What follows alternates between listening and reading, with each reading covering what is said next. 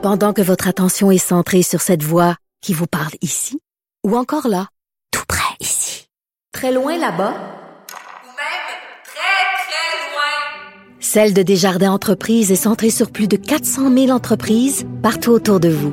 Depuis plus de 120 ans, nos équipes dédiées accompagnent les entrepreneurs d'ici à chaque étape pour qu'ils puissent rester centrés sur ce qui compte, la croissance de leur entreprise.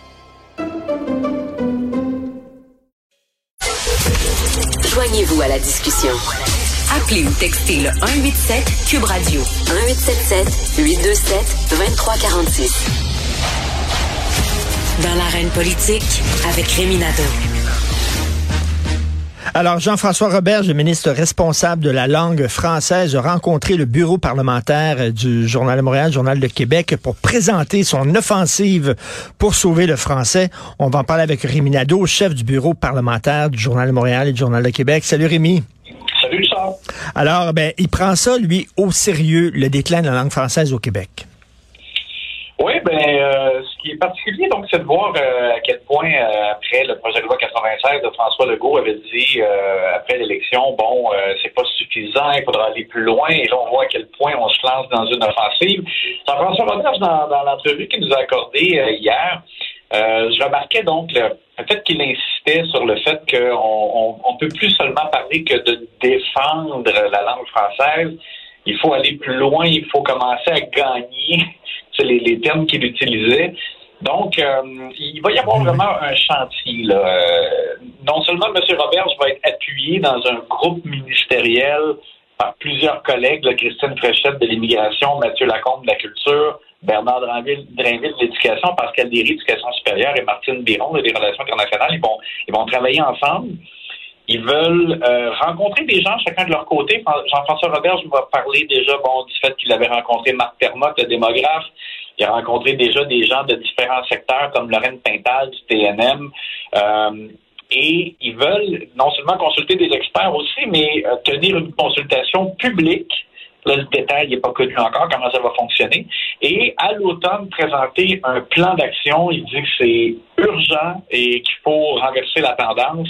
Donc, c'est euh, les orientations euh, qu'il a présentées dans le cadre de l'entrevue. Parce que hier, bon, il y avait le ministre Drainville qui a présenté le, chantier pour l'éducation. Euh, bon, c'était beau sur papier, mais tu sais, c'est une série quand même de vœux pieux. là, c'est pas seulement des vœux pieux. Là. Il, est vraiment, il est arrivé avec des, des, des plans d'action concrets. Là.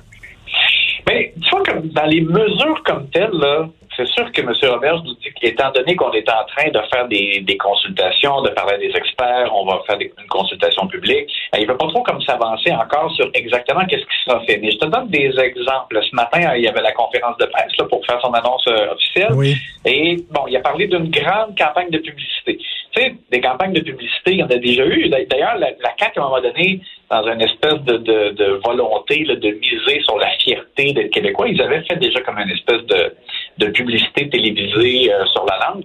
Mais là, on me dit que c'est, c'est pas ça, là, ça n'a pas, pas comme une mesure. On parle vraiment d'une grosse campagne qui s'échelonnerait sur plusieurs années où on veut rejoindre vraiment toutes les catégories de Québécois. Mhm. Euh, bon, alors tu vois, ce, on va utiliser ce genre de moyens-là. L'autre chose que j'ai trouvé intéressante, Mathieu Lacombe, ce matin, en conférence de presse, avait des chiffres tout récents euh, de l'Observatoire de la culture qui démontrent qu'il faut absolument que le gouvernement trouve une façon euh, de rejoindre davantage les jeunes, notamment, euh, pour qu'ils consomment davantage de produits culturels québécois. Euh, il nous dit que maintenant, il y a autant de gens au Québec qui sont abonnés à une plateforme numérique pour la télé, par exemple, que de gens abonnés au câble. C'est rendu là, la, même proportion, 75 ben pour ça.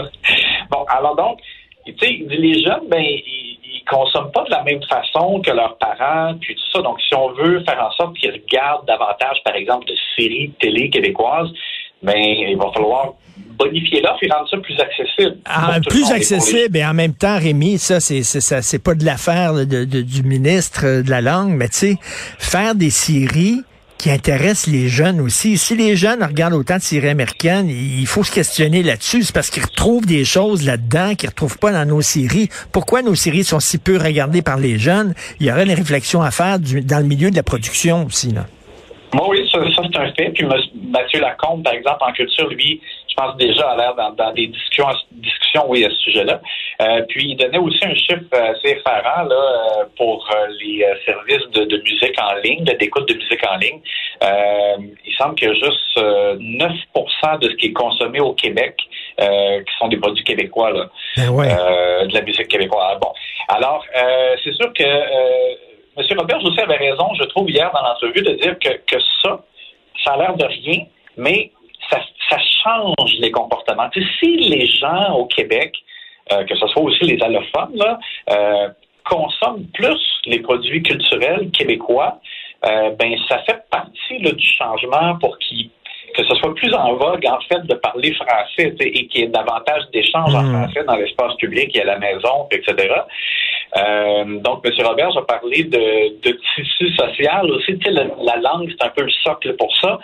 Donc, on voit vraiment qu'il y, y, a une bonne prise de conscience. Et ça, c'est un commentaire complètement personnel, là, Richard, mais tu sais, on, a vu Jean-François Roberge à un moment donné dans le pire, je dirais, de la pandémie, qui avait l'air d'avoir le poids du monde sur ses épaules. Oui. euh, comme ministre de l'Éducation, c'était pas facile. Puis là, ben, on voit qu'il se sent léger, il est super content d'avoir ce mandat-là, et on le sent extrêmement enthousiaste. Évidemment, pas et, ouais.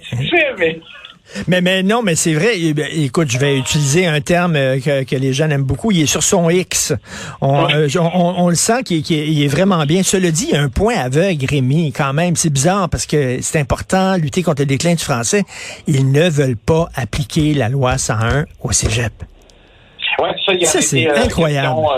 ce matin à nouveau, la question a été posée. Il a dit qu'il ça, il n'est pas question de, de revenir là-dessus.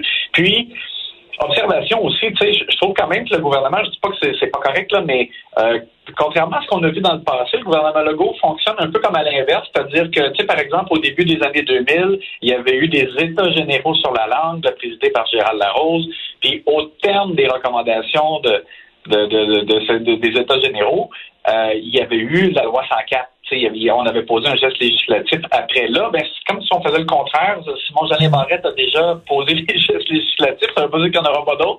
Mais là, maintenant, on veut aller plus loin, on veut, poser d'autres gestes qui sont qui changent, qui demandent pas nécessairement de modifier la charte de la langue française, mais pour rejoindre tout le monde puis faire en sorte de changer les comportements. Euh, et puis, euh, écoute, euh, on a hâte de voir là, concrètement qu'est-ce que ça, ça va donner concrètement. J'ai très hâte de voir ça. Donc, écoute, c'est donné le scoop parce que c'est un scoop que vous avez eu au Journal du Québec, Journal de Montréal. J'imagine c'est parce que on en parle beaucoup justement de la défense du français. Hein. Il y a plein de textes avec la bannière en français, s'il vous plaît là. Oui, je pense qu'effectivement, il savait que ça allait euh, rejoindre nos intérêts euh, pour la langue parce que bon, on a eu l'occasion nous de d'échanger assez longuement là avec M. Roberge hier avant euh, donc que l'annonce soit faite là aujourd'hui pour l'ensemble des médias en marge du caucus. C'est ici au caucus de rentrée de la CAC à Laval. Alors, écoute, en terminant, je veux te remercier, euh, Rémi, parce que en tant que parent, euh, tu as écrit un excellent texte sur le bulletin chiffré. Tu as pris la défense du bulletin chiffré, bec et ongle, il y a six jours. Pourquoi avoir peur du bulletin chiffré? Vous devez lire ce texte-là. Tout est là. En le lisant, j'ai dit oui, en criant bien fort dans mon salon. Merci beaucoup, Rémi. Salut, bonne journée. Merci, Salut.